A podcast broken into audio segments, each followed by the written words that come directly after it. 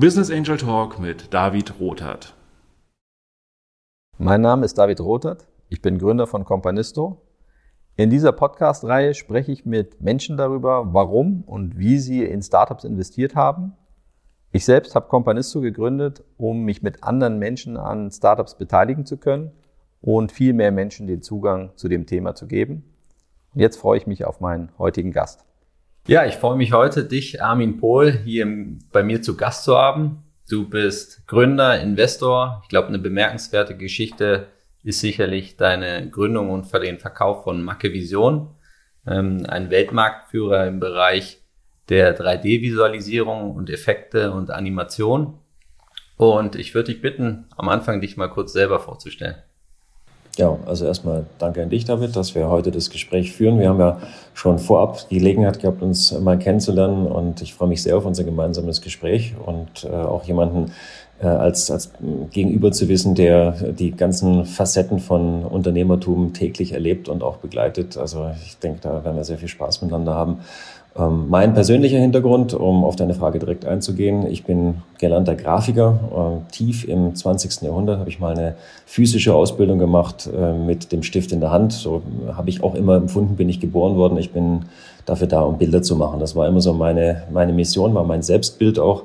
Und äh, habe aber bei der Gelegenheit natürlich so ein bisschen eingebaut ist bei allen, die so Künstler sein wollen, äh, sag ich mal, eine, eine grundsätzliche Schwierigkeit mit Autorität und mit, mit Fremdbestimmung. Und das hat dann irgendwann dazu geführt, dass ich gedacht habe, also ähm, ich muss jetzt irgendwie Unternehmer sein. Also ich war schon auch immer mal wieder angestellt in meinem Leben über verschiedene Stationen, war die eine lange Zeit Freiberufler und habe dann im Zuge bei der Marke Vision auch als Freiberufler angefangen, habe da dann aber äh, angefangen darüber nachzudenken, dass man das alles viel besser machen könnte und habe mich dann zu einem praktisch unternehmerischem Handeln selber transformiert. Und das ist eine, ein ganz wilder Ritt gewesen. Wenn ich den im Rückspiegel anschaue, wundere ich mich, äh, was man sich alles abverlangen kann. Aber äh, ich kann auf jeden Fall sagen, es war keine Sekunde langweilig.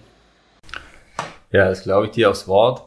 Ähm, wenn ich das so höre, finde ich das bemerkenswert, weil nach meiner Erfahrung ist es so, dass die meisten Unternehmer in den, ähm, diese Entscheidung relativ früh in ihrem Leben treffen. Also entweder wird man dann Unternehmer äh, oder nicht, aber sind meistens jetzt nicht so lange angestellt, so nach meiner Erfahrung. Ja? Ähm, wie hat sich das entwickelt, ähm, dass du dann sozusagen vom Angestellten wirklich die Entscheidung getroffen hast, ja, jetzt, jetzt mache ich das selber. Ähm, Gab es da so einen, ja, so einen besonderen Moment, so einen Wendepunkt? Ähm? Absolut, ja. Ich habe geträumt und äh, dann bin ich da aufgewacht und habe gedacht, äh, was will mir der Traum sagen? Und dann war das sehr eindeutig. Also ich war zwei Jahre lang angestellt. Das war irgendwo in der Mitte meiner 20er Jahre. Davor war ich immer freiberuflich tätig. Also ich habe auch schon als Grafiker während meiner Ausbildung gearbeitet äh, und, und ich habe auch da schon da davor, äh, jetzt wo es nicht, wo ich nicht als Grafiker äh, ausgebildet war, äh, habe ich immer geschaut, wenn ich irgendwas haben wollte, habe ich halt dafür gearbeitet, auch in den Ferien und so. Also das heißt, so ein Unternehmergehen war immer drin. Äh, wenn ich was erreichen wollte, habe ich dafür was getan. Und äh, ansonsten war ich aber eigentlich auch ganz bewusst Anarchist, sage ich mal. Also ich habe halt irgendwie auch, ich habe auch Straßenmusik gemacht. Ich habe äh, auch später wenn ich in Südeuropa irgendwie unterwegs war, ähm, habe ich da Aquarelle gemalt und an die Touristen verkloppt, also das, äh, um, um mir dann Essen zu kaufen. Also das ist schon eine Art von Unternehmertum, aber das war sehr losgelöst äh, und ohne eine, äh, sag ich mal, ohne eine Strategie, sondern halt einfach Hauptsache frei und Hauptsache unabhängig.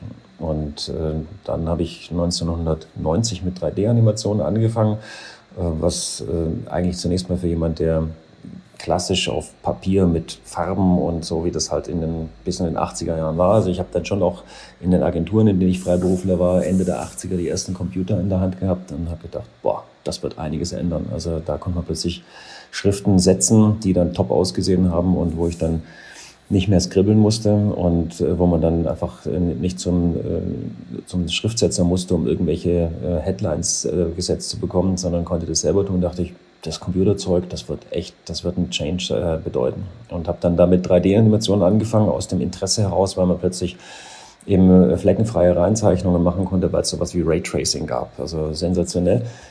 Und um da reinzukommen, äh, habe ich mich auf ein Praktikum eingelassen. Und äh, das war erstmal eine Schockerfahrung, weil ich dann plötzlich irgendwie Tag und Nacht gearbeitet habe und kein Geld verdient habe. Das fand ich schon mal schwierig, das kannte ich so nicht. Und habe auch gedacht, naja, wenn du jetzt rein möchtest in den Markt, musst du selber was investieren. Habe dann aber schlichtweg aufgrund der ähm, sag ich mal, ja, der, der, der, der Umstände, dass ich dann meine Miete nicht mehr richtig äh, bestreiten konnte, habe ich dann äh, das in ein festangestellten Verhältnis ge gewandelt. Aber dann war natürlich musste ich halt auch jeden Tag liefern, dann konnte ich halt nicht mehr so viel rumexperimentieren. Und äh, da habe ich dann dieses regelmäßig zu bestimmten Zeiten äh, kommen und, äh, und sein, sein Ding machen, das äh, fand ich irgendwie ganz schwierig. Also konnte ich nicht gut mit umgehen. Als Freiberufler kommst du rein, machst deinen Job und ziehst den durch so gut und so schnell du kannst. Wenn du fertig bist, gehst du wieder. So, also das ist so ein Prinzip, das ist ja vielleicht ein bisschen affennah, sage ich mal, von, vom, vom Werte- äh, und vom Entlohnungsprinzip. Aber so regelmäßig erscheinen und dann quasi äh, Geld für Zeit bekommen, die dann in einer bestimmten Menge ist. Das habe ich, äh, das hat mir damals so gar nicht gepasst. Und äh, dann habe ich zwei Jahre lang aber äh, da die äh, Grafik gemacht. Das war damals ein Unternehmen, hieß Modern Video. Die haben damals gerade seit 1 Baden-Württemberg Regionalfernsehen angefangen. Da konnte ich dann, äh, ich also Praktikant fest angestellt, dann war ich plötzlich der Abteilungsleiter, habe dann plötzlich fünf Grafiker geleitet. Das war irgendwie dann, dann musste ich so quasi Managementfunktionen wahrnehmen. Darauf war ich gar nicht vorbereitet. Ich glaube, das habe ich nicht wirklich gut gemacht. Ähm, habe aber gemerkt, dass ich es nicht richtig gut mache. Und weil ich doch eigentlich Bilder machen wollte. Und dann kam dieser Traum, wo ich in so Katakomben unterwegs war und irgendwie immer äh, von einer Tür zur nächsten und zur nächsten und, und zur nächsten und dann war immer noch mal eine verschlossene Tür und dann war tatsächlich kam dann Licht unter dem Türspalt durch und ich machte die dann auf und da war ich endlich im Freien und dann bin ich da aufgewacht und habe gedacht, irgendwie, das ist glaube ich, ähm, das solltest du hier so nicht weitermachen. Du musst irgendwie, du musst ans Licht, du musst in die Freiheit. Und dann habe ich direkt an dem Tag meine Kündigung hingelegt und war auch die richtige Entscheidung. Also.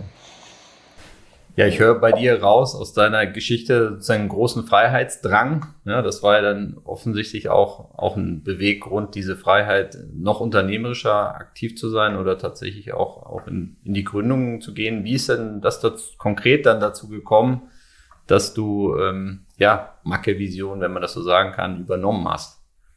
Also eigentlich bin ich auch gefragt worden, ob ich Markevision mitgründen möchte, aber da war dann eben auch so wieder dieses Ding, oh, bin ich dann irgendwie festgebunden und dann äh, habe ich auch noch mein eigenes äh, Schicksal da komplett mit fest verwoben und dann dachte ich, dann frisst mich die Maschine ganz. Also ich bin ja irgendwie Freigeist und ich muss das irgendwie also anders lösen. Habe dann aber gedacht, naja, ähm, so ein Regeleinkommen, äh, wo ich dann nicht immer ewig im Wettbewerb mit allen stehe, sondern wo ich auch weiß, wo ich ein bisschen einen festen äh, Fuß habe, äh, auch nicht schlecht. Und dann hat sich so eine seltsame Situation ergeben, dass ich mit der Firma Marke Vision zusammen äh, Hardware angeschafft habe. Ich habe dort erstmal als Freiberufler angefangen und nach den ersten paar Monaten haben wir den ersten teuren, damals waren die wahnsinnig teuer, ein ersten, erstes Grafiksystem angeschafft und äh, das habe ich dann zur Hälfte mitbezahlt. Dadurch hatte ich dann plötzlich Einkommensmöglichkeiten über so eine äh, Konstruktion, die heißt Niesbrauchsrecht. Also wer sich damit irgendwie schon mal befasst hat, ist es äh, recht originell. Und äh, hat eben den, den Umstand, dass ich dann äh, Geld bekommen habe, wenn jemand auf dem System auch arbeitet. Und dachte ich, prima, verdiene ich Geld und muss nicht jeden Tag immer da sein, weil als Freiberufler hast du auch die Beklemmung. Einerseits fühlst du dich sehr frei, andererseits ist es auch ein bisschen blöd, wenn man keiner anruft. Und äh, wenn dann einer anruft, ruft garantiert dann an, wenn du eigentlich gerade im Urlaub wolltest. Und da habe ich auch gedacht, na, das mit der Freiheit ist auch so eine Sache. Also also ähm, wenn, wenn du dann jetzt auch langsam älter wirst, dachte ich so, musst du irgendwie andere Einkommensquellen für dich generieren. Ja, und äh, dann war das eine ganze Zeit lang so mit diesen Niesbrauchsrechten ähm, und äh, dann kam noch ein Grafiksystem dazu und noch eins.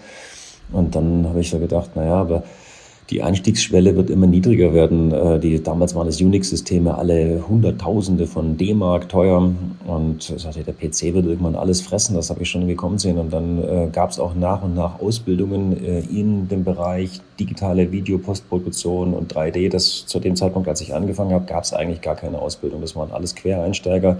Dann gab es die Filmakademie Baden-Württemberg äh, mit den entsprechenden Bereich für äh, visuelle Effekte und, und äh, dann kamen immer mehr junge, begabte Leute dazu und dann dachte ich, naja, die sind jetzt erstmal irgendwie alle so meine Wettbewerber eigentlich und ich werde auch nicht jünger, fühlt sich auch blöd an.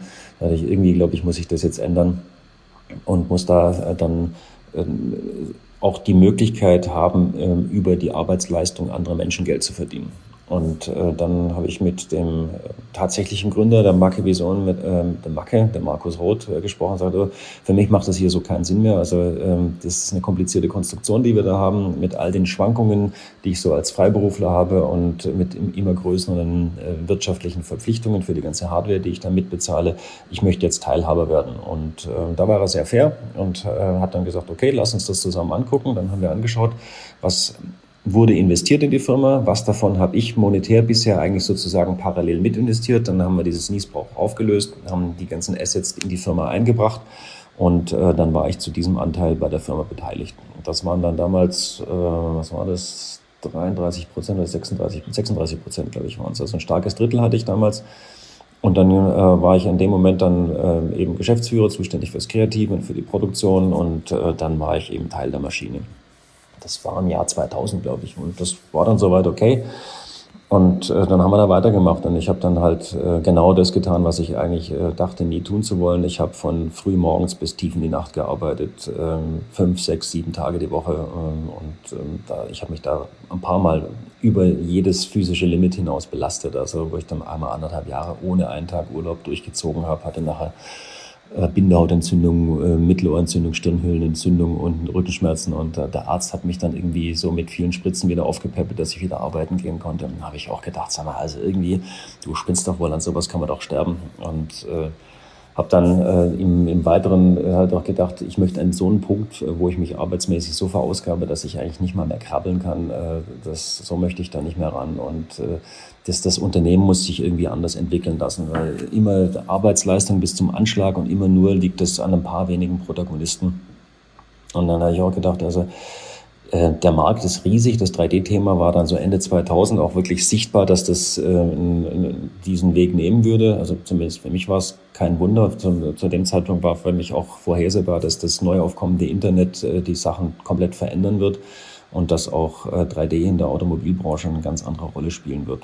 Und äh, dann habe ich gesagt, ich bin Gestalter und ich bin zwar irgendwie ein, ein Arbeitstier, aber ich habe keine Ahnung von äh, Firmenentwicklung, äh, Strategie, Management. Wie, wie baut man denn eine Firma, die skalierfähig wird?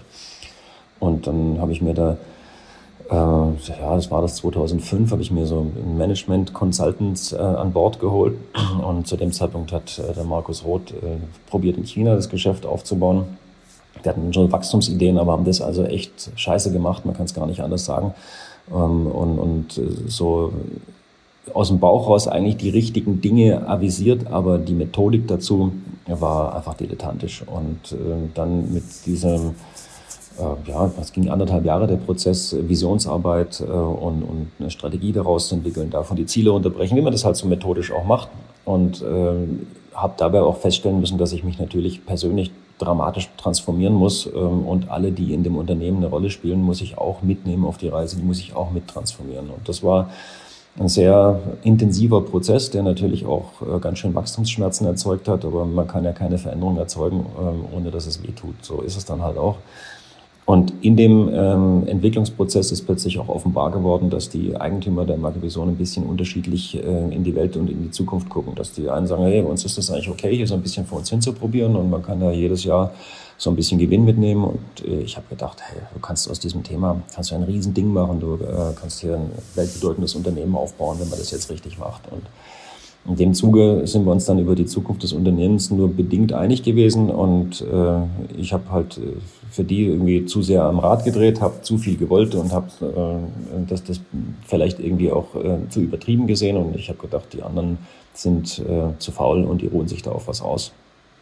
Dann sind wir uns da einig geworden. Ich habe dann das Unternehmen für, wie ich finde, viel zu viel Geld erworben, aber ich habe halt daran geglaubt, dass ich das irgendwie hinkriege und wollte nicht komplett von Null auf anfangen, habe dann das Team äh, eben mit, mit übernommen und habe dann im Jahr 2006 habe ich die Mark Vision damals äh, komplett zu 100 Prozent übernommen mit das müssten so zwölf Mitarbeiter zu dem Zeitpunkt gewesen sein. Oder klar, da waren es gerade 15, so um den Dreh rum waren wir da gerade. Und dann bin ich, äh, ich dachte, also jetzt von Sindelfingen, wo es damals war, Mercedes-Nähe ist schön, aber ich muss mal irgendwie äh, das Ding jetzt auch in der Mitte platzieren, damit es auch zu diesem großen weltumspannenden Plan mal passt. Ähm, dann bin ich halt, auch wenn es für mich persönlich vom Weg kein Vorteil war, mitten nach Stuttgart reingezogen und habe da erstmal Räume angemietet, die sinnlos zu groß waren für die Firma wo ich dann auch wieder schlimme Träume hatte, wo ich mich so in diesen leeren Hallen aufgehängt gefunden habe, so weil ich äh, irgendwie dachte, ich kann mir das gar nicht leisten, was ich da gemacht habe. Und ich habe dann irgendwie, äh, also alles, was ich irgendwie an, an privaten Assets hatte, irgendwie beliehen, inklusive dem Häuschen meines Vaters und habe dann irgendwie die äh,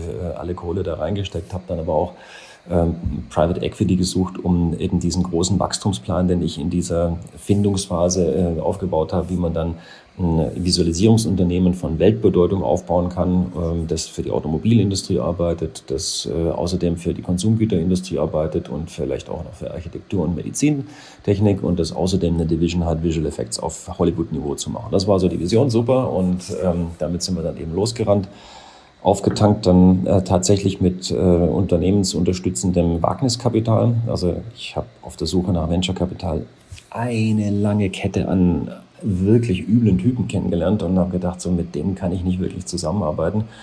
Und tatsächlich hat nachher die Kreissparkasse Esslingen, äh, nicht Esslingen, Entschuldigung, die Kreissparkasse Ludwigsburg, die Kreissparkasse Ludwigsburg, deren äh, Wagniskapitalgesellschaft, die da separat dran ist, hat mir das Vertrauen ausgesprochen und die sind äh, paritätisch mit der mittelständischen Beteiligungsgesellschaft in so eine eigenkapitalunterstützende Finanzierung gegangen, wo man dann nachher wieder Leasing und Ratenkredite und Kontokorrente drauf aufbaut. 5,6 Millionen wollte ich damals haben mit meinem ambitionierten Plan. Dann haben wir äh, sich das alles angehört und haben gesagt, jetzt pass mal auf, jetzt äh, geben wir dir mal 2,8 und dann schauen wir mal, wie das so wird. So, das äh, heißt also Firma gekauft 2006, dann irgendwie äh, gedacht, jetzt muss man Gang einlegen, dann äh, eben erstmal eigenes Geld dran und dann äh, Kapital gesucht. Das habe ich dann Ende 2008 auch tatsächlich alles bekommen mit meinem ambitionierten Plan. Und ähm, dann äh, hatten wir das Unternehmen aufgebaut mit äh, entsprechenden Strukturen im Management, mit mehr Personal, mit eigenen Produkten, die alle zur Strategie gehört haben.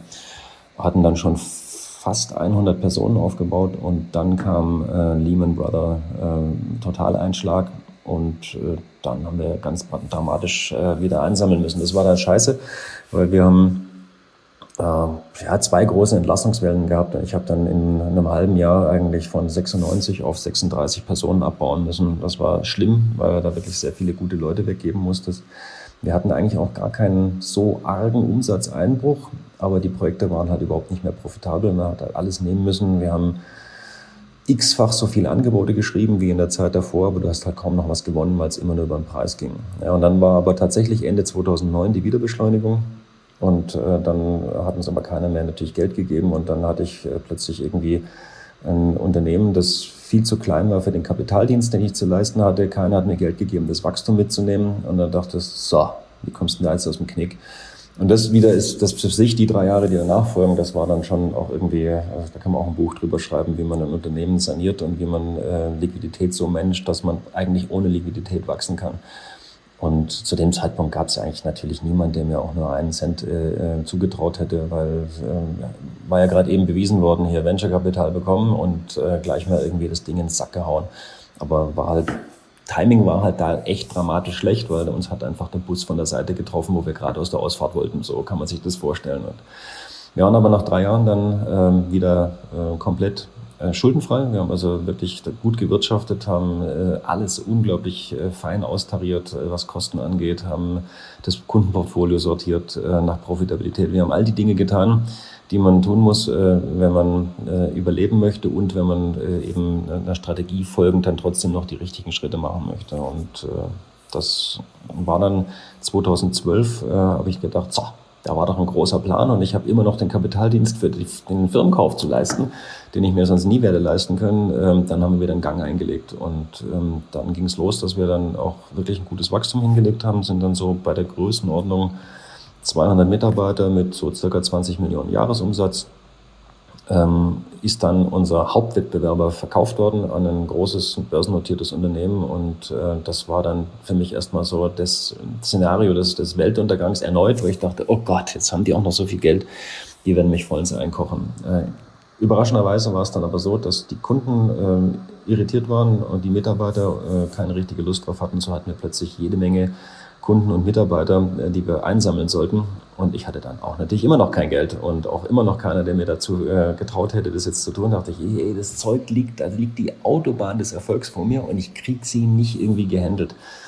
Da habe ich auch gedacht, also jetzt muss ich irgendwie ganz anders Geld suchen gehen. Habe dann ganz gezielt äh, Private Equity gesucht, habe das ähm, ähm, mit, auch mit, mit, mit einer Investmentbank, die mich da begleitet hat, einen ganz strukturierten ähm, sag ich, naja, Kapitalakquirierungsprozess gemacht. Ich habe das auch ganz transparent mit allen Mitarbeitern gemacht, dass die sich nicht gruseln, wenn äh, da wieder Leute mit Anzügen durchlaufen, weil die paar, die noch sich dran erinnert hatten, die dachten, das war beim letzten Mal nicht gut, als Jungs in Anzügen da waren. Und da habe ich gesagt, also hier Perpetuum mobile äh, des, der ewigen Qual, also äh, Wachstum zu erzeugen, um den Markt zu bedienen, braucht die Strukturen und die Strukturen aufzubauen, braucht Geld.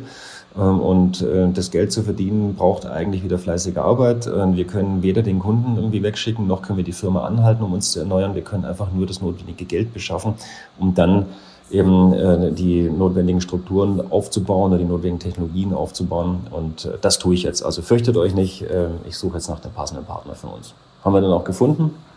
Die Firma GIMF, das ist ein belgisches Unternehmen, die so ähnlich wie eine KfW mal gegründet wurden. Äh, und, und äh, deswegen erstmal in den Benelux-Ländern investiert haben, aber dass ich dann so Zentraleuropa eben auch ähm, in, in der Dachregion, aber auch in Frankreich ausgebreitet haben. Und die waren ein toller Partner, muss man echt sagen. Die haben dann auch gleich mal irgendwie, ähm, wir hatten zwei Angebote hingelegt. Eins ging in die Mehrheit, eins ging in, in dem Minderheitsangebot. Das Mehrheitsangebot war wirtschaftlich so attraktiv, dass ich dachte, hey, nach dem Ritt und, die, äh, und, und äh, so beinahe pleiten und allem sich halb tot arbeiten, ist mal ganz gescheit, wenn man mal irgendwie einen, einen, einen Strich drunter zieht, sagt, packen wir ein bisschen Geld auf die private Seite. Und der Großteil des Geldes natürlich ging in die, in die Firma. Und mit dem Wachstumskapital haben wir dann innerhalb von kaum drei Jahren von 200 auf über 600 Leute hochgezogen und waren da auch profitabel und haben dann genau das erreicht, was wir uns damals 2006 vorgenommen hatten. Äh, das, äh, also ein weltbedeutendes Unternehmen im Visualisierungsbereich, im Automobilbereich, dort ganz stark im Konfiguratorenbereich, auch Hollywood-Preise hat man schon gewonnen. Also das hat alles, äh, so im Rückblick hat es ganz genau funktioniert, was wir uns überlegt haben als Strategie, ist genau verwirklicht worden und dann waren wir ähm, in, in so einer tollen Position, äh, dass, dass wirklich äh, einige große Unternehmen Interesse hatten, unser Know-how und äh, unser ganzes Angebotsportfolio bei sich zu integrieren. Und da hat dann 2000, was war das jetzt, was haben wir, 21, 18, genau, da hat dann Accenture das bei Accenture Interactive angedockt. Dann habe ich das jetzt noch knappe drei Jahre begleitet und dann bin ich jetzt im November letzten Jahres äh, wieder komplett selbstständiger Unternehmer geworden und habe gedacht, ich habe jetzt so irre viel Zeug erlebt und so viel gelernt und habe so teure Fehler gemacht äh, und ich bin so gerne Unternehmer und äh, ich arbeite so gerne mit jungen, begabten Leuten und habe so viel Spaß an den Dingen, die die Zukunft bringt und die mir vielleicht auch dann gleich mitgestaltet, dass das für mich ein relativ natürlicher Schritt war, jetzt das zu tun, was ich mit Wunderkind Invest mache, nämlich wirklich Early Stage Invests, äh, zum Teil wirklich auch Seeding Phase, also ganz, ganz frühe Sachen. Und äh, die Dinge, die ich da für mich mitgenommen habe, versuche ich jetzt so effektiv wie möglich äh, weiter zu vermitteln. Ja, ich glaube, eine Wahnsinnsgeschichte und ähm, ich glaube, extrem interessant ähm, für Gründer, aber auch für Menschen, die selbst noch nie ein Unternehmen gegründet haben. Nach meinem Eindruck ist das oft so, dass dass sich immer alles so als glatte Erfolgsgeschichte liest. Ne? Man, man hört dann und sieht dann den erfolgreichen Unternehmer, der hat das die Company dann verkauft äh, und jetzt hat er viel Kapital. Ähm, aber so wie du das beschreibst, sozusagen den Weg dorthin, ja, ähm, auch die Veränderung und die Offenheit, wie du äh, damit umgehst, dass du sagst, du musst das einfach viele Dinge lernen, die du nicht wusstest, äh, die Fehler, die du gemacht hast. Ich glaube, das ist extrem erfrischend ähm, dass du es so teilst. Ich würde ähm, auf der persönlichen Ebene da gerne nochmal nachfragen, würdest du sagen, oder gibt es eine bestimmte Eigenschaft oder was sind die, die Dinge, die, die bei dir selbst sich am, am stärksten verändert haben, ja, seitdem du diesen Weg gegangen bist? Ja? Das, das, das hat ja was mit dir gemacht. Du musstest neue Fähigkeiten erlernen, musstest wahrscheinlich auch anders wahrnehmen. Ähm, der Armin Pohl heute, wie unterscheidet er sich von dem vor 20 Jahren? Also, wie unterscheidet er sich? Ich denke ich denk mal, die, die Sachen, die ich am ehesten oder am meisten lernen musste, wo ich mich am meisten transformieren musste, ist äh, die Ernsthaftigkeit, mit der du Themen bearbeitest. Also ähm, lässig sein und Spaß haben ist auch heute noch wichtig, aber ähm, wie man Meetings strukturiert, wie man zielgerichtet äh, Dinge dann auch entwickelt und wie man Leute führt. Also da habe ich die, die größte Lernkurve gehabt, äh, wie man äh, dann ja, das ist wirklich also Selbstmanagement im Sinne von, wo stecke ich meine Zeit rein und an welchem Punkt sage ich Nein und äh, wo ist dann, sag ich mal, so der, die Bereitschaft, einen, die, die, eigene Komfortzone zu verlassen und äh, vielleicht auch mal jemandem was mitzugeben, was der partout nicht hören möchte. Also äh, natürlich musst du manchmal Leute dann entlassen, musst dann eine Entscheidung treffen. Das ist immer leicht, wenn man einfach nur mit, mit nicht lebendigen Dingen umgeht. Da kann man die Bauklötzchen umstapeln. Aber Personal führen und Personal entwickeln und äh, Firmenstrukturen so aufzubauen, dass die Leute sich möglichst wohlfühlen und äh, mit der gegebenen Autorität äh, dabei menschlich und fair bleibend äh, die, die Leute zu begleiten und ähm, unter Umständen auch die sehr unangenehmen Entscheidungen zu treffen, dass man äh, eben sagen muss, das geht so hier nicht weiter oder auch mit einem Kunden dann irgendwann mal zu sagen, das macht für mich so keinen Sinn. Äh, der, der Schwabe sagt, man schickt keinen Kunde fort ähm, grundsätzlich richtig, aber auch da muss man unter Umständen dann sagen, äh, wer ist für mich an welcher Stelle wichtig. Und äh, das, das war für mich ein ganz wichtiges Lernfeld. Und natürlich kann man das übertreiben. Also man kann natürlich sagen, ich bin immer hart mit meinen Mitarbeitern, ich bin hart mit meinen Kunden und ich sortiere das alles nach monetären Aspekten. Kann man schon machen. Also äh, für, für mich war auch lange Zeit unklar, kann ich äh, ich sag mal hart, kann ich reich werden, ohne ein Arschloch zu werden. Also und äh, das, das wird ja auch in den Medien überall verbreitet. Bei jedem Tatort ist ja immer der Unternehmer, der Gierige, der dann irgendwie mit einer dunklen Limousine fährt und weil er noch mehr Geld haben möchte, irgendeine Verwandtschaft umbringt und im Wald verscharrt. Also so werden wir ja irgendwie äh, grundsätzlich konditioniert dass du, um, um einen persönlichen Wohlstand zu erreichen, über Leichen gehen müsstest. Und äh, ich war der festen Ansicht, äh, dass ich dem der, der menschlichen Sensibilität, die ich irgendwie halt einfach mitbekommen habe von, von Geburt an. Äh, sonst bist du auch kein Künstler, wenn du nicht irgendwie äh, Antennen hast. Und, und wie gehe ich damit um? Dass einerseits die Wahrnehmung und die, und, und die Sensibilität da ist, aber dass ich mir selber im richtigen Moment die Härte abverlangen kann, die notwendigen Entscheidungen zu treffen. Und äh, das war so die, die interessanteste Lernkurve und habe ich dann halt für mich dann selber so ein paar Formeln entwickelt, ähm, die, die mir dann geholfen haben, auch die richtigen Dinge zu tun. Ich habe einfach zum Beispiel eine davon einfach, ich entscheide das, was für die Firma das Richtige ist. Und, äh, und wenn du das mal so dann wirklich, das klingt simpel, aber wenn du das bedingungslos für dich verinnerlichst, dann äh, kannst du immer sagen, äh, für die Firma das Richtige heißt ja nicht immer, dass es die Firma immer zum Maximum des Profits in jedem Moment führen muss. Äh, für die Firma das Richtige kann ja auch sein, dass du sagst, ich muss natürlich jetzt hier eine betriebswirtschaftliche Entscheidung treffen, damit der Laden irgendwie funktioniert. Aber ich möchte auch nicht irgendwie das Oberarschloch äh, dieser Szene sein, sondern ich möchte auch ein guter Arbeitgeber sein, äh, zu dem dann auch die guten Leute gerne hingehen. So, und das heißt, die richtige Entscheidung ist durchaus immer eine Balance, aber wenn bestimmte äußere Zwänge hart sind, und das kann mal durchaus eine Wirtschaftskrise sein, dann musst du auch sagen, nee, ich muss jetzt ähm, unter dem und dem Aspekt äh, mich von diesen oder jenen Leuten trennen oder von Räumen trennen oder ähm, was weiß ich, alle Abos raus, alle, alle Pflanzen raus, alle Autos wechseln, alles Sachen, das ist nicht sehr komfortabel, das ist aber richtig, wir müssen es tun. Und in dem Moment, wo du für dich selber ähm, das komplett verantworten kannst und äh, dir selber gegenüber da äh, aufrecht und treu bleiben kannst, versteht dein Umfeld das auch und trägt das weitestgehend mit. Wir haben zwei Drittel der Belegschaft entlassen und wir haben zwei ähm, arbeitsrechtliche Klagen gehabt, die nachher mit jeweils einem halben Monat, ähm, halben Monatsgehalt abgefunden wurden. Und der Anwalt, der das begleitet hat, der hat es kaum glauben können. Der hat gesagt, so, wie, wie kann das sein? Also er hat sowas noch nie erlebt, dass so wenig äh, Klagen von der Arbeitnehmerseite kamen. Ähm, und das Interessante ist auch, als es uns nachher wieder besser ging, haben wir einen Großteil dieser Leute sogar wieder einstellen können.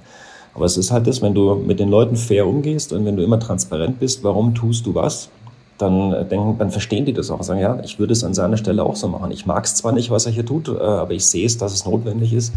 Und das, ich habe auch jedes äh, Gespräch, das dazu notwendig war, ich habe die alle selber durchgezogen. Das, war, das waren ekelhafte Tage.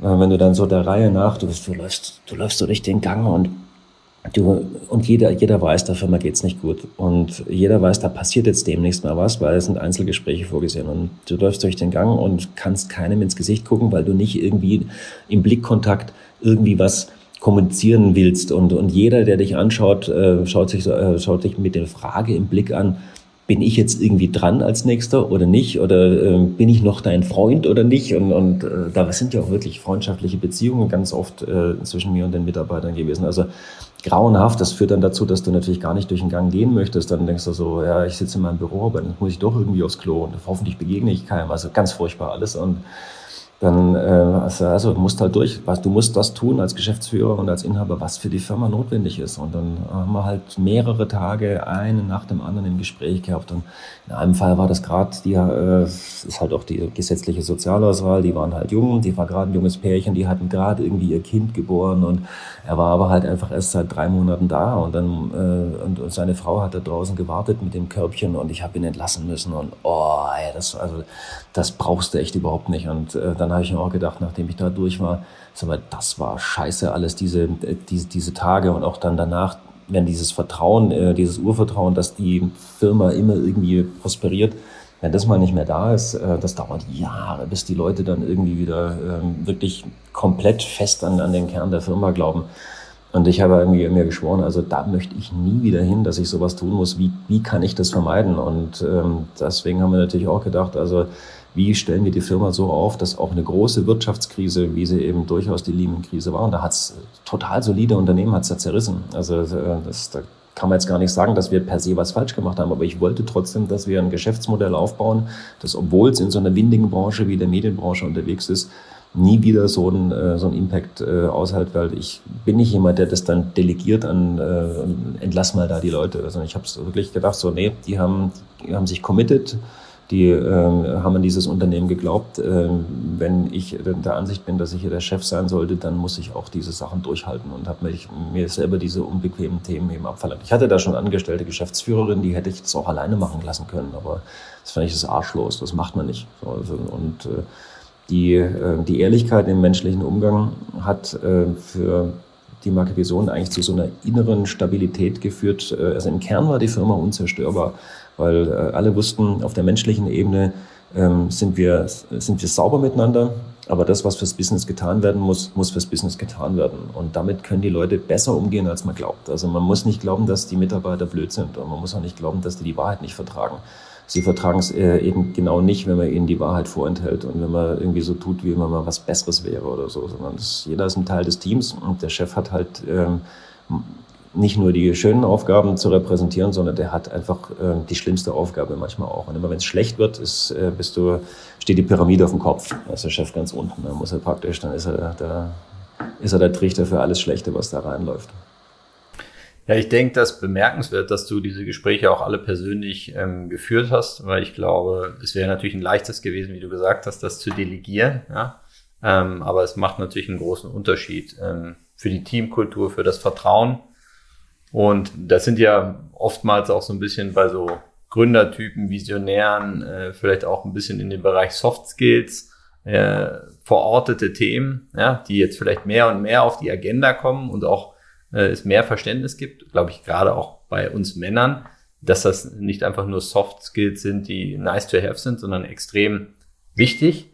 Ähm, Würdest du sagen, dass das von Anfang an dir immer ein wichtiges Anliegen war? So hat sich das ein bisschen angehört, dass du das schon in die Wiege mitbekommen hast? Oder äh, hast du sozusagen das auch gelernt über die Zeit, den, den Mensch, die, die Mitarbeiter, das Team mehr in den Fokus zu nehmen und auch noch transparenter zu sein? Ist ja auch mal so eine Frage. Ne?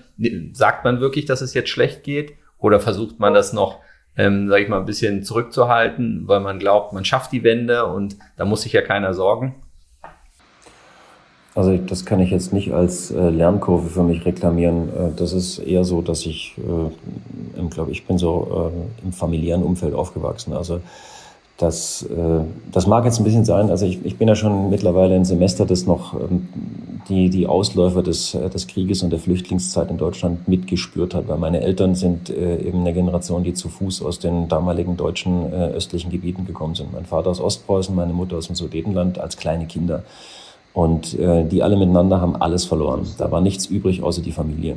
Und, äh, und mit Fleiß haben die wieder von Grund auf alles aufgebaut. Und äh, so hat das bei uns in der Familie immer funktioniert, dass klar war, dass man füreinander einsteht und dass man sich da auch nichts vormacht. Also und die Preußen sind schon welche, die schenken sich's auch hart ein. Also da wird unglaublich straight wird da die Wahrheit gesagt. Das ist äh, im Schwabenland eher schwierig zu verkraften. Da wird immer drum rumgeschwiemelt, ähm, aber die, die Preußen sind da einfach anders. Und äh, von daher ist das, glaube ich, so eine Sozialisierung, die von der Familienseite her kam dass man sagt, hey, ähm, man ist füreinander da und ähm, man, man stützt sich gegenseitig, aber das, was getan werden muss, äh, wird getan.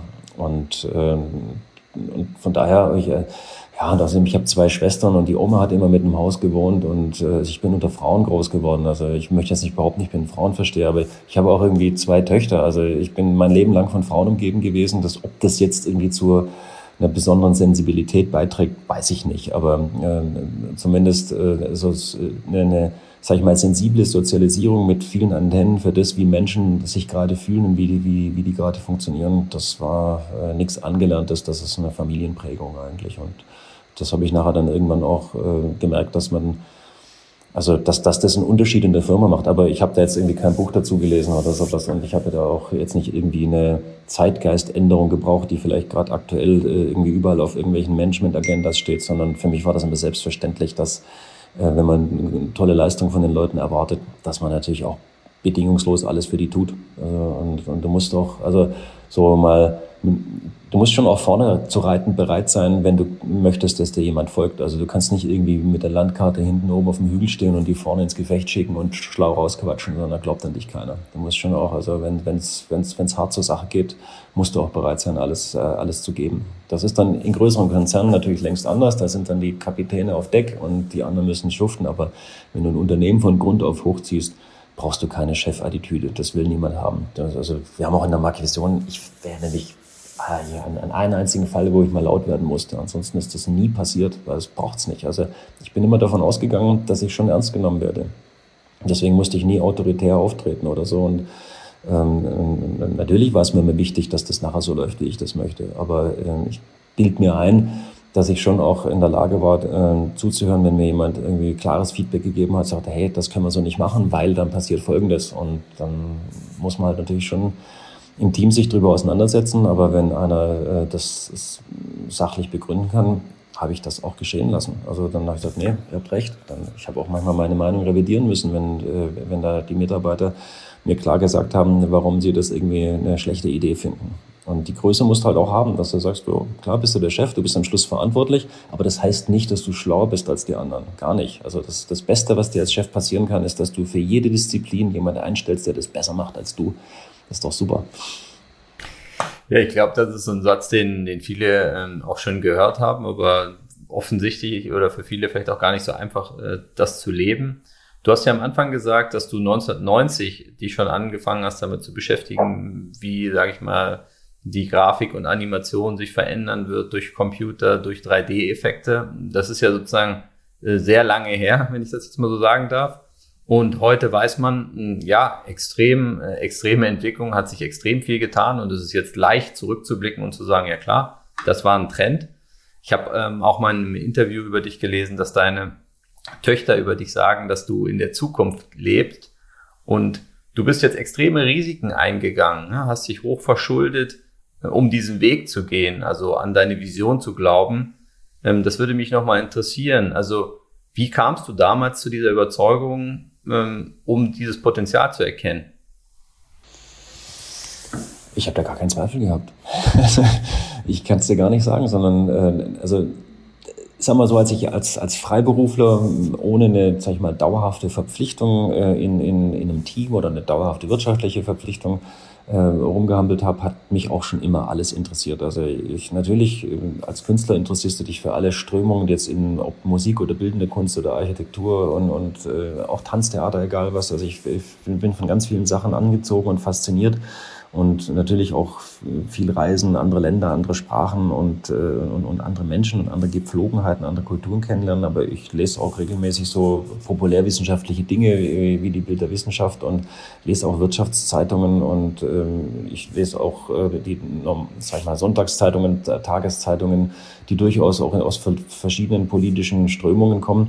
Also mich interessiert irgendwie alles und ich bin dann immer aufgetankt mit ganz viel Informationen und äh, das ergibt sich dann ganz automatisch, dass du so, ein, so eine Erwartung hast, was die Zukunft bringen wird und äh, was da so dann, welche Techniken äh, die Gesellschaften verändern, wie Gesellschaften grundsätzlich ihren ihren Zeitgeist äh, transformieren werden. Das, das äh, habe ich eigentlich immer kommen sehen und habe dann immer gedacht, so, ah, wenn wieder eine neue äh, Sache dann irgendwie total erfolgreich wurde, war ich gar nicht überrascht. Und Da habe ich mir so selber gesagt, na, wenn du immer so der mega Schlaumeier bist, dass du es kommen siehst, ähm, dann solltest du es aber jetzt auch mal selber für dich nutzen. Und da kommt dann halt Verschiedenes zusammen, dass man dann halt so langsam in ein Alter kommt, wo man denkt, so kannst du jetzt nicht immer nur als Freiberufler dich verdingen. Ähm, glaubst du, hast jetzt irgendwie so, äh, so, so, so, so, eine, so eine Grundfähigkeit, äh, die kommenden Themen äh, vorherzusehen. Und äh, dann habe ich dieses 3D-Internet-Konfiguratoren-Autothema habe ich so klar kommen sehen und dachte ich so, pff, also jetzt machst du es mal selber, jetzt beweist du mal, dass du, dass du da irgendwie so in so einer Stammtisch-Schlauheit nebenher immer, immer zum Besten gibst, äh, dass du das auch tatsächlich realisieren kannst. Also ich habe mich da einfach dann aus der, aus der Zuschauerecke praktisch in die Arena geworfen und gesagt, so, jetzt machen wir das mal. Und dann war recht schnell zu sehen, dass man halt einfach äh, auch die entsprechende Ausstattung braucht, um das wirklich zu realisieren. Und wie vorhin gesagt, halt, äh, habe ich dann auch ganz äh, methodisch mich mit dem notwendigen ähm, ja, einfach Handwerkszeug ausgestattet. Äh, also das eine ist natürlich jetzt Management Skills und das andere war Kapital und äh, der Rest ist einfach äh, so eine Art von Urvertrauen, dass man mal springt in der Erwartung, dass zu irgendeinem Zeitpunkt der Boden kommt und dass du da auch richtig rum drauf landest. Und wie gesagt, diese eine Sache 2009, Lehman-Krise, das war genau nicht richtig. Ähm, das war halt dann so nicht vorhersehbar. Da hätte ich mich dann auch noch irgendwie wahrscheinlich mit den Untiefen des Finanzwesens beschäftigen müssen, aber dann haben wir selbst die Profis haben das nicht kommen sehen. Ähm, war, war ein hartes Lehrstück und, und, und aber daher kommt es eigentlich, äh, du sagst so, äh, was, was treibt mich da an, äh, sondern das war so der, der Grund, das war dieses Thema, in dem ich eh unterwegs war. Ähm, das äh, war für mich vorhersehbar, dass das was Großes wird und das wäre auch ein Ratschlag, dass ich jedem Unternehmer immer geben würde oder jedem Gründer, fang bloß nichts an aus monetären Gründen, sondern äh, mach's, weil du Bock drauf hast. Und wenn das glücklicherweise ein Thema ist, äh, was auch ein großes Potenzial hat, dann kannst du den Mut haben, dich da voll reinzugeben. Aber für Geld was tun, das ist, glaube ich, ein schlechter Ratschlag. Also auch so, ich arbeite ja ständig immer irgendwas. Ich empfinde das nicht als Arbeit. Also in dem Moment, wo ich äh, aber das heißt, die, viele Leute leben ja von Wochenende zu Wochenende. Ne? Die sind immer so ein bisschen grundfrustriert und daher kommt auch diese schlechte Stimmung, die ein Großteil der Bevölkerung oft hat. Ich bin der festen Ansicht, das kommt eigentlich daher, dass wenn du unter der Woche Dinge tust, die dich nicht voll erfüllen, dann bist du natürlich scheiße drauf und dann äh, hoffst du immer aufs Wochenende. Dann ist das Wochenende immer zu kurz, aber so kannst du doch nicht leben. Das ist doch, das ist doch nicht zufriedenstellend. Dann bist du doch auch irgendwie ungut mit deiner Umgebung und die Leute, die äh, die Dinge tun, die sie gerne machen, äh, leiden auch nicht unter ihrer Arbeit. Die finden das, ich meine, die finden das als Erfüllung. Der Begriff Beruf kommt ja auch von irgendwo her. Ich sehe das auch hier so im, Dorf, der, der Zimmermann, der, der ist mit Leib und Seele Zimmermann. Der ist auch fleißig, aber der macht das gern. Der leidet da nicht, wenn er da irgendwie oben auf dem Dach rumturnt oder wenn er da die Balken zieht. So, das würden andere Leute vielleicht eine schlimme Arbeit finden. Und äh, dann sollten sie es aber auch nicht machen. Das ist natürlich die Frage, kann jeder das tun, worauf er immer Lust hat? Das Leben ist ja nun auch nicht nur Ponyhof. Ist ja auch gelogen. Also ich würde mal schätzen, 30 Prozent vom Tag ist schon irgendwie ein, ein Ärgernis. Äh, ich reg mich auch ständig über was auf.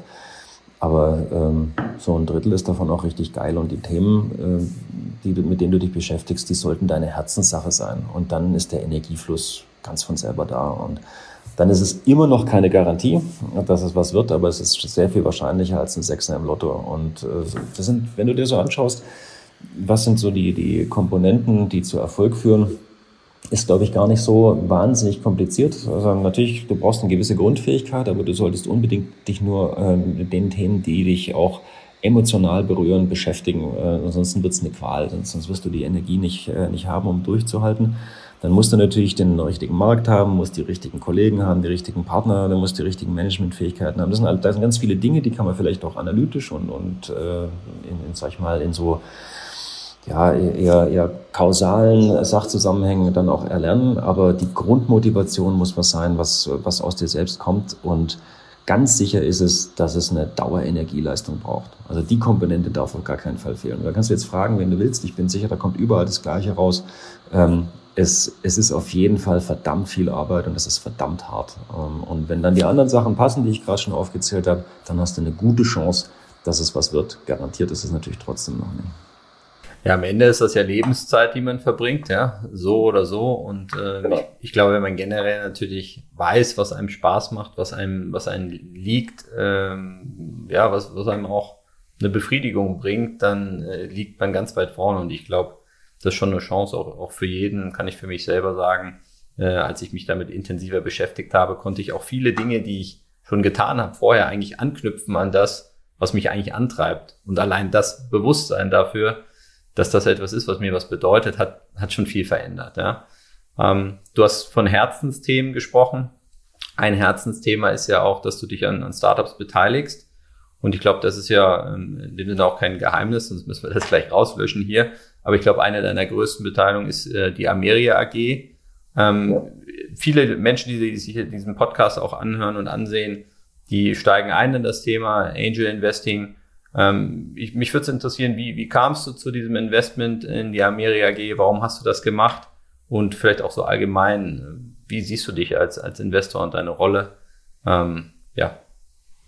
Also ich fange mal damit an, wie äh, kam es zu Ameria in Investments? Also ganz viel hat das auch mit dem Thema Vertrauen zu tun. Wir hatten da schon auch mal drüber gesprochen und äh, in dem Fall natürlich das Vertrauen in eine Person, die das verantwortlich macht. Und äh, ein Stück weit bespiegelt man sich ja auch immer ein Stückchen selbst. Der Albrecht Metter, der ja so als Dauerenergiegeber in Amerika, also so praktisch der, der, der, der, der, Nuklearreaktor, der da drin äh, ständig irgendwie unter Starkstrom steht. Das ist schon eine beeindruckende Person. Und am Anfang habe ich auch gedacht, als der mich zum ersten Mal aktiv angesprochen hat auf einer Veranstaltung, wo die ihren Virtual Promoter aufgestellt hatten und ich habe da einen Vortrag gehalten, dann hat mich danach angesprochen und gesagt, ja, du musst unbedingt das angucken. Und dann habe ich da irgendwie vor seinem Fuchtelposter rumgemacht und dachte, ja, das ist alles ganz nett, der Typ ist echt krass, äh, das ist so ein geborener Verkäufer und so ein Dauerenergetiker, dachte ich, der wird es schon irgendwie hinkriegen, aber das ist jetzt nicht so mein Thema. Und äh, da war dann damals die Frau Hoffmeister-Kraut, war da gerade Wirtschaftsministerin von Baden-Württemberg ganz neu geworden, die hat er sich dann direkt gegriffen. Also ich habe mir das so angeguckt, was er da so tut, dachte ich, das macht er schon alles richtig. Also wenn wenn der Tanzfloor offen ist, dann äh, geht, geht der Albi da drauf und äh, der lässt da nichts stehen. Also das ist einer von denen, der in eine Veranstaltung reingeht und wenn er davor irgendwie keinen kannte, kennt er danach äh, mindestens die Hälfte, wenn nicht alle. Und äh, alle kennen ihn und äh, alle erinnern sich dann auch an ihn und er weiß dann auch die Namen von den Leuten. Also das ist so, so, so Grundfähigkeiten, das macht er ganz hervorragend. Und wir haben dann äh, immer mal wieder Berührungspunkte gehabt. Und äh, das ist genau das, was ich vorhin meinte. Der Albrecht hat nicht aufgegeben. Der hat irgendwie unbedingt jetzt mich mit dabei haben wollen. Und ich habe irgendwie äh, am Anfang nicht so richtig gesehen, warum das jetzt irgendwie das Richtige ist, weil äh, an, an der Stelle habe ich noch zu viele, ja, sag ich mal, zu, zu viele Risiken gesehen. Und äh, ich habe auch die äh, strategische Ausrichtung nicht so 100 Prozent irgendwie nachvollziehen können. Und äh, ich hatte auch genug andere Themen um den Kopf. Mit Marke Vision war ich ja auch gerade noch wirklich richtig im, im Aufbau und dann da habe ich noch gar nicht drüber nachgedacht, in irgendwelche anderen Firmen zu investieren. Aber wir haben dann eine Zusammenarbeitsebene erstmal gefunden äh, zwischen Amerika und der Marke Vision auf, äh, für verschiedene Kunden. Das hat sich ganz gut angeleiert und dann haben wir da natürlich auch, äh, die Teams haben sich besser kennengelernt und wir haben uns auch persönlich besser kennengelernt und in dem Zuge ähm, hat äh, der Albrecht sich auch schon immer mal so, ich sag mal, so Rat abgeholt. Ich möchte es jetzt überhaupt nicht überbewerten, weil ich äh, denke, der Albi braucht in ganz vielen Dingen keinen Rat, weil er instinktiv die richtigen Dinge tut.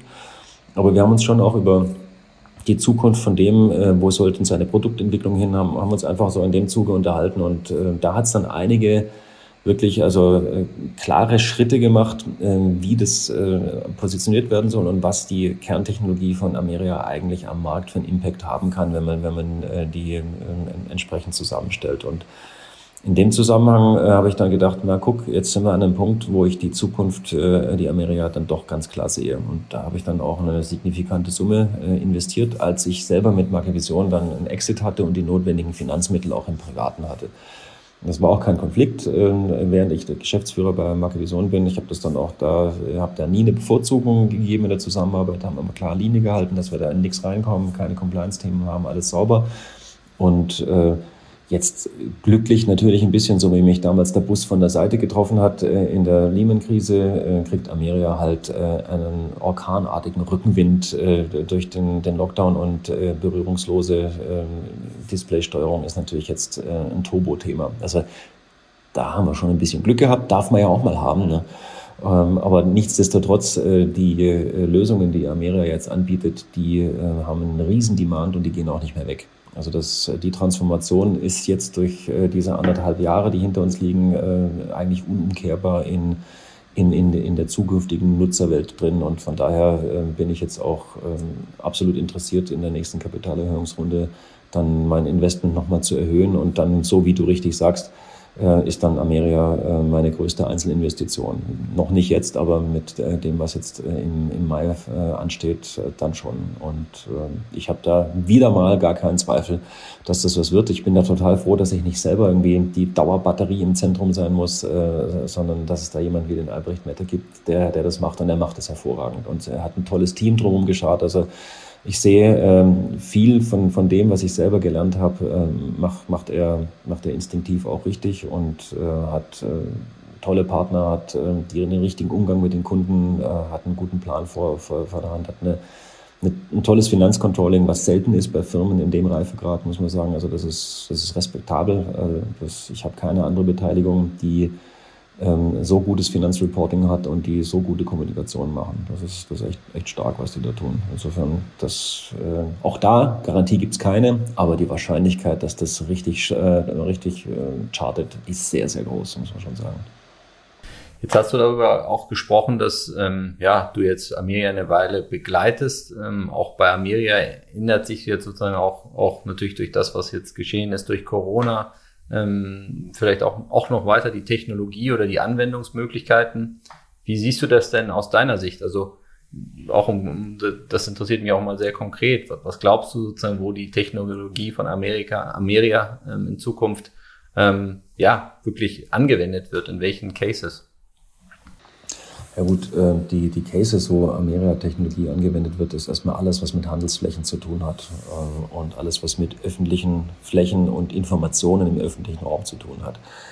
Und äh, das fängt natürlich dann mal als erstes an, dass du dir vorstellen kannst, in Schnellrestaurants, wo im Moment noch große Touchscreens stehen, habe ich erst letztens erlebt, war ich ähm, irgendwie hier bei einem McDonald's und ähm, dann wird da irgendwie klar also nur noch Drive-In, aber wenn du reingehst, wirst du, oh, hier desinfizieren sie die Hände und alles Maske und dann fummel ich da auf dieser speckigen Tafel rum. ich so, das ist ja auch komisch eigentlich. Ne? Also das sind, das sind also und, und das, das, also da bin ich selber irgendwie schon jetzt äh, irritiert gewesen. Dann denke ich, ja klar, die sind noch nicht so weit, aber das sind solche Sachen. Äh, ich denke mal, dass alles, was irgendwo in, in öffentlichen Räumen mit Publikumsverkehr zu tun hat und wo Hygiene gefragt ist, da wartet man nicht auf die zweite Pandemie oder auf vierte oder fünfte Wellen, sondern das wird jetzt konsequent gemacht, weil kein Unternehmen kann sich doch äh, in Zukunft irgendwie äh, noch rechtfertigen, wenn die sagen, hey, äh, ihr seid jetzt da nicht entsprechend vorbereitet äh, gewesen und jetzt kommt wieder irgendein anderer Virus. Also das, das will sich keiner sagen lassen. Also und, und das ist mal das eine, das Frontend und das kannst du jetzt denken Richtung Informationsflächen in Ämtern, in öffentlichen Bereichen, in Museen, auf Messen, egal wo, wo du digitale Informationen abrufst, wo es die, ähm, sage ich mal, Monitor äh, und, und, und Steuerungsoberflächenschnittstelle zum Mensch gibt. Das berührungslos zu gestalten, äh, ist das Ziel von eigentlich all diesen Anwendern. Und das ist ein globaler Markt, der ultra groß ist, ganz klar. Und äh, dahinter dann eben die, die Einsammlung der, der, der Daten der Leute, die, die, damit agieren, das ist ja die, die andere Wahrheit danach. Heißt, welches Ökosystem äh, kommt dahinter zum, zum Zuge? Und äh, das wiederum in der Kombination ähm, das macht dann den echten Unterschied. Weil das eine ist natürlich, dass du jetzt jeden, jeden Monitor mit einer Gestensteuerung ausstatten kannst, das, das äh, ist die eine Sache, aber dass du daraus eben ähm, eine, eine komplette Customer Experience machen kannst, die dann end-to-end -end auch einen digitalen äh, Durchlauf hat. Das ist ja das Entscheidende. Aber wenn du dir anschaust, was äh, ist denn in der Pandemie jetzt so offensichtlich geworden?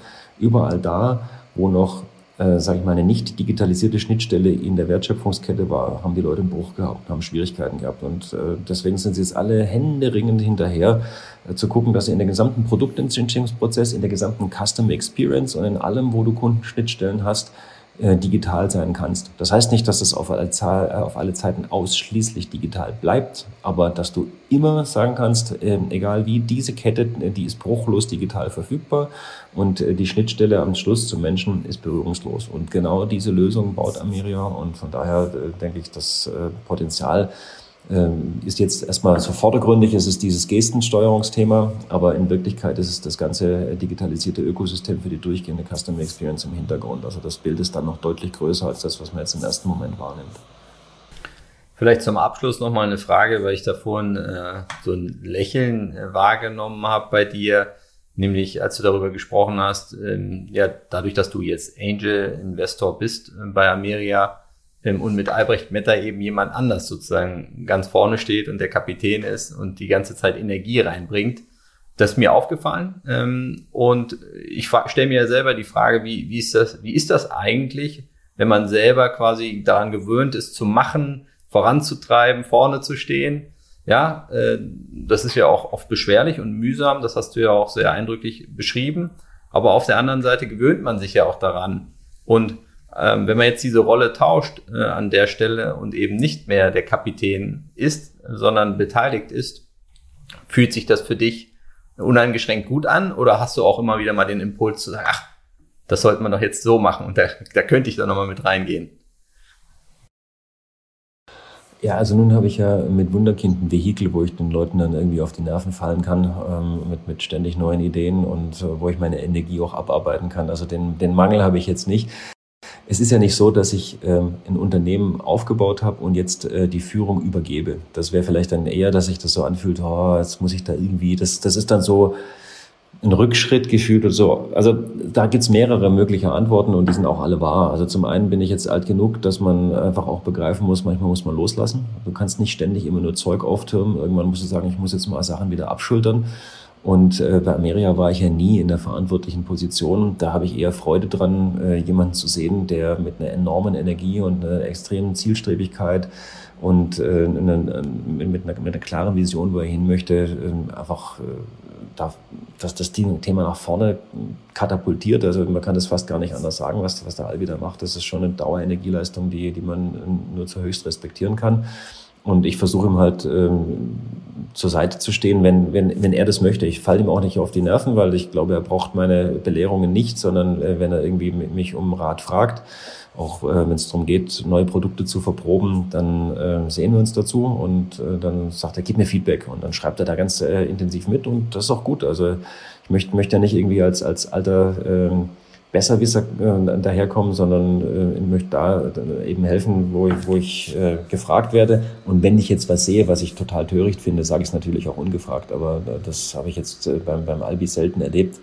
Und äh, von daher habe ich äh, in keiner Weise das, das Gefühl, dass mir da was abgeht, wenn, wenn ich zugucken muss, wie jemand ähm, intensiv arbeitet und, an, und seinen Erfolg irgendwie entwickelt. Das freut mich einfach äh, nur. Also ich bin, bin da total froh, dass ich dass ich äh, in so einem Umfeld äh, noch, noch teilnehmen darf ähm, und bin da auch froh drum, dass ich die Intensität an dieser Frontlinie nicht mehr selber aushalten muss. Also das ist auch nichts, was man sein Leben lang tun kann, glaube ich. Also wenn, wenn ich das so durchgezogen hätte, wie ich das so 10, 12, 15 Jahre gemacht habe, äh, ich wäre einfach tot. Also das, das, das kann man physisch irgendwann nicht mehr aushalten. Da muss im richtigen Alter sein. Und jetzt bin ich dann mal Mitte 50 dieses Jahr, da muss man auch sagen, also so eine eine durchschnittliche, durchschnittliche Arbeitslast tut's jetzt auch. Ich muss jetzt keine 100 Stunden Wochen mehr haben, sondern ich bin schon auch ganz froh, wenn ich dann um 18 Uhr sagen kann, so jetzt äh, setze ich mich mal irgendwie zum Abendessen mit meiner Frau hin, auch prima. Und äh, das ist auch so ein, man, man transformiert sich ja selber. Ich beobachte mich da auch dabei, fühle mich deswegen nicht irgendwie als alter Mann, sondern ich denke einfach so, nee, das ist, das ist auch okay. Jetzt äh, kann ich, kann ich auch mal, ich werde ja nie fertig, ne? Das geht ja jedem so. Also das, du bist ja nie fertig, es sind ja immer Themen übrig, jeden Abend. So. Musstest du mal zulassen, dass die auch nicht fertig sind. Und das kann ich mir halt jetzt erlauben. Das wäre früher nicht möglich gewesen. Und der Albi kann sich auch nicht erlauben. Also der, der muss da durch. Ne? Wenn, wenn Albrecht Metter jetzt zuhört, dann äh, hat er das, glaube ich, mitgenommen. Aber ich glaube, es würde ihm auch schwer fallen. Ich kenne ihn ja auch selber. Ähm, er hat einfach zu viel Drive, äh, als dass er jetzt, glaube ich, still sitzen wollte. Ähm, ja, ich äh, möchte mich an der Stelle ganz herzlich bedanken. Ähm, ich hatte tatsächlich auch große Vorfreude auf unser Gespräch ähm, und äh, wurde sozusagen voll äh, bestätigt darin. Das hat mir viel Spaß gemacht und ähm, ich finde deine ähm, Offenheit, wie du die Dinge beschreibst, wie du auch deinen Weg beschreibst, äh, bemerkenswert. Ich glaube, viele haben immer noch, wie du auch sagst, manchmal dieses Bild von dem Unternehmen, äh, erfolgreichen Unternehmer, ähm, da gehen so ein paar Schubladen auf und ich glaube, es ist extrem hilfreich, ähm, da einfach sozusagen die wahren Geschichten auch zu zeigen. Und äh, das hast du getan und dafür möchte ich dir herzlich danken. Ja, du, David, hat viel Spaß gemacht und ähm, ich freue mich jederzeit, äh, wenn wir uns mal wieder unterhalten können und vielleicht sehen wir uns ja eines Tages sogar mal wirklich physisch persönlich, wäre ja auch toll.